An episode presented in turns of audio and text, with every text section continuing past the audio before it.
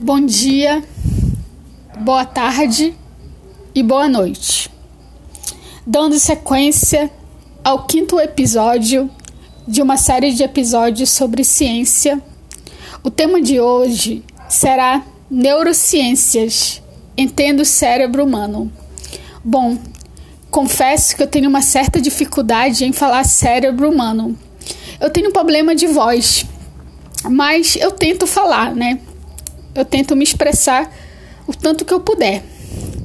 Bom, começarei a falar sobre o cérebro humano, que é um dos dispositivos mais complexos do mundo. Existem milhões de conexões realizando comunicação uma célula com outra, cujo nome disso é sinapse. Bom, as sinapses elas acontecem pelos impulsos elétricos. É uma comunicação por meio de impulsos elétricos entre o neurônio e uma célula nervosa. No corpo humano, há milhões de neurônios fazendo a comunicação de uma célula nervosa e de uma célula motora. Isso é o básico quando quando falamos, cantamos, dançamos, estamos realizando é, uma comunicação entre uma célula nervosa e uma célula motora. Isso é o trivial. Bom, no cérebro humano existem quatro lobos. Isso é de muita importância e muito interessante também. Nós temos o lobo frontal, o parietal, o occipital e o temporal cada um com suas respectivas funções. Bom, começaremos com o lobo frontal, por exemplo, o mais famoso, e ele é responsável pelo comportamento humano. As características comportamentais de uma pessoa são, são expressadas pelo lobo frontal dela. O que dizem muito sobre uma pessoa é o seu lobo frontal. O behaviorismo, uma expressão, uma expressão em inglês chamada comportamento, que é muito estudada pela psicologia, vem daí, do comportamento pelo lobo frontal do cérebro. Paulo Freire, nos seus livros, explica muito bem também o comportamento humano por meio do cérebro, o comportamento educacional da pessoa. Interessantíssimo. Bom, tem o lobo parietal, que é responsável pela nossa percepção quando dirigimos, quando ouvimos uma música. Estima-se que existe vias corticais do cérebro piramidal e a via piramidal da, da percepção ela é a mais ativada nesse momento, que está no lobo parietal. O occipital ele é responsável pela visão tudo que vimos, tudo que fazemos, tudo que observamos está é, tá relacionado ao lobo occipital, que fica na região posterior do cérebro, ou seja, atrás. O temporal é responsável pela vias de comunicação, ou seja, a nossa audição e a nossa fala também, que existe a área de Broca e a área de Wernicke no cérebro. Interessantíssimas essas colocações do cérebro humano. O interessante é que, como eu falei, um dos mais importantes seria o lobo frontal. Seria o lobo frontal. Outra coisa, um dos sistemas interessantes do cérebro é o sistema líbico, responsável pela recompensa e prazer, os nossos impulsos sexuais. E dentro do sistema líbico tem o, tem o corpo amigdaloide.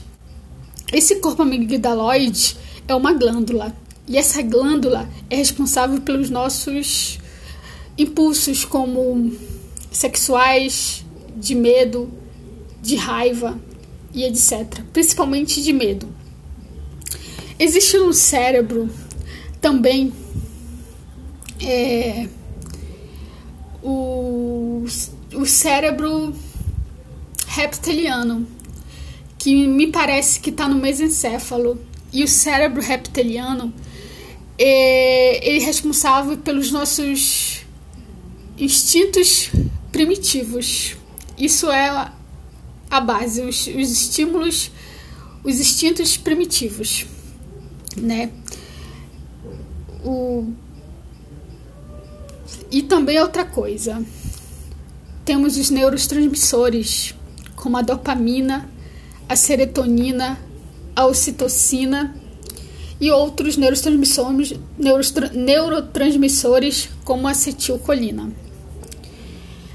É, Ressalta-se que a dopamina, a serotonina e a ocitocina são os três hormônios, hormônios da felicidade.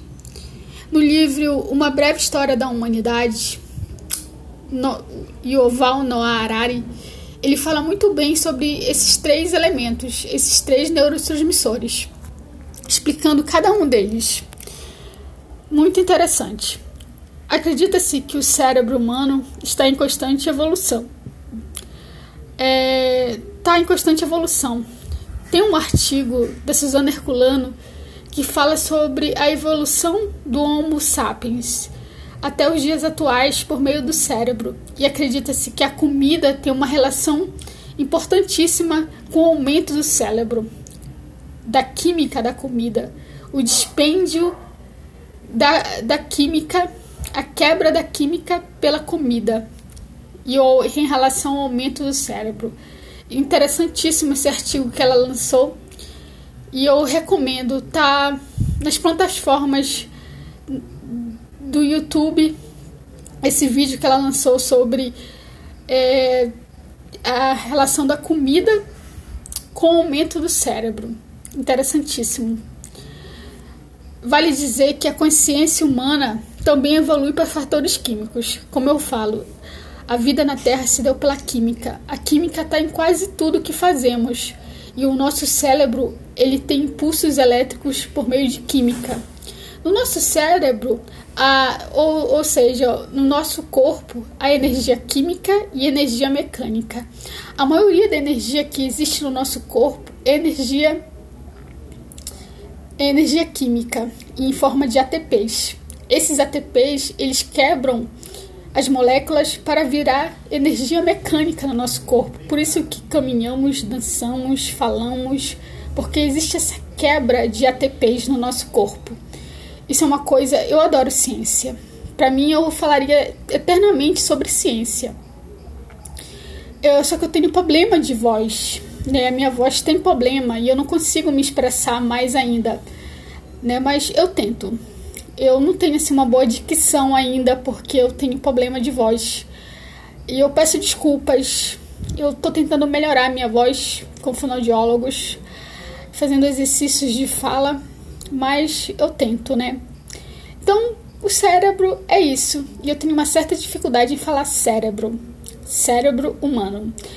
E eu tô tentando estudar mais sobre cérebro. Esse artigo da Suzana Ercolano sobre a relação dos alimentos com o aumento do cérebro, desde os homos, desde o Homo erectus aos homos atuais, ao Homo atual, é de grande relevância. E eu adorei esse estudo. Concordo plenamente com ela. Temos relações diretas com a química no nosso cérebro, principalmente, principalmente os neurotransmissores. É muito relevante. Bom, eu adoro o cérebro, eu adoro as sinapses, as vias de comunicação. Por exemplo, Stephen Hawking, ele teve uma doença no neurônio motor superior e inferior, que é a ELA, esclerose lateral amiotrófica. É uma doença dos neurônios motores, que não afeta o cérebro em si, mas afeta os neurônios, que paralisa todos os músculos, ou seja, uma célula nervosa com uma célula motora. Interessante a doença dele. Muito legal, né? Eu fico por aqui. Eu vou fazer outros é, podcast, alguma coisa assim, ou podcast, eu não sei até quantos minutos, mas eu tento. Eu tenho zero público, totalmente zerado de público, mas está ótimo. Eu tô fazendo por fazer mesmo. Boa noite, boa tarde, bom dia, para quem ouvir nesses horários.